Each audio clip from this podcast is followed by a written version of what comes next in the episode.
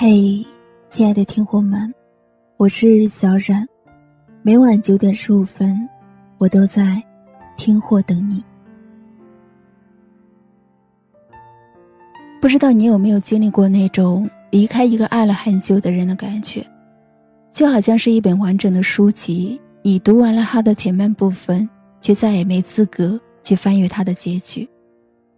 爱着的时候，我们总以为对方就是自己全部的寄托，我们把两个人的未来紧紧的绑在一起，甚至想到以后我们的家要买一个什么样颜色的沙发，要种什么样的绿植。分开的时候，我们也的确是觉得没办法再和眼前这个人共度余生了。我们的过去死死纠缠，前路却分崩离析，也不知道怎么的，走着走着就散了。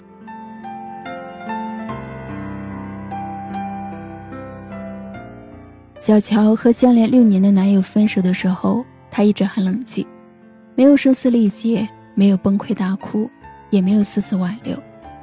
我们都很担心他会在心里郁结，所以轮番约他出去吃饭、逛街，想转移他的注意力。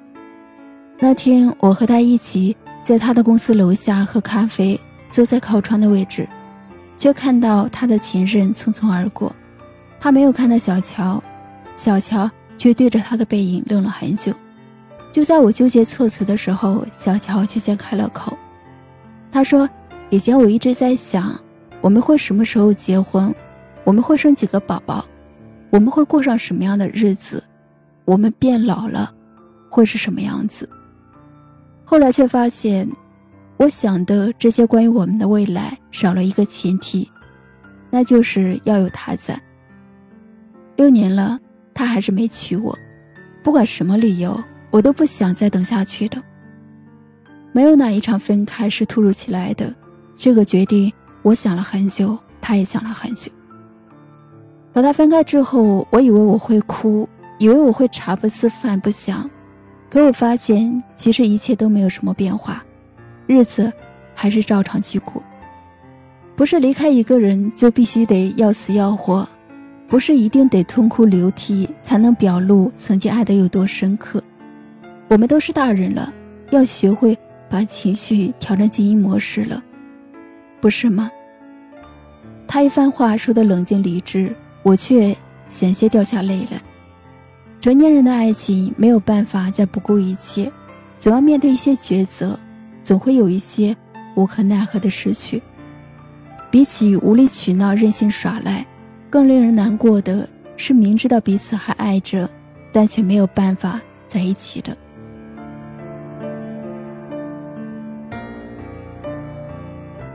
在后来的我们中，当十年后两个人再度厨房，方小小问林建清：“我们当初为什么分手？”林建清说：“不重要了。”是啊，不管是谁先走，总归是走了。既然一辈子只是过客。那就在道别的时候洒脱一些，别太执着。既然分开了，那就要过新的生活，活成更好的自己，才不负当初的相遇又分开。也许有些感情你用心的经营过，也许有些人你是真的用力的爱过，但也许事情到最后真的没有如你曾经所愿顺遂到老。至少在一起走过一段路，不是吗？一别两宽，各生欢喜。我们爱过，然后再见。那么，祝你珍重。人生海海，没有什么发生是没有意义的。那些路过你的生命却又草草离场的人，又何尝不是教会了你一些什么呢？我们总要独自走过一段旅程，然后遇到一个真正契合的人，温暖你余生的所有时光。而在他到来之前，你要学着好好照顾自己，好好的吃饭，好好的睡觉，不轻言放弃，也要对爱情怀有坚定踏实的心神。日子还长，岁月总会温柔对待每一个相亲幸福的人。愿你能够在疼痛中学着成长，然后带着勇敢继续闯荡，一如从前。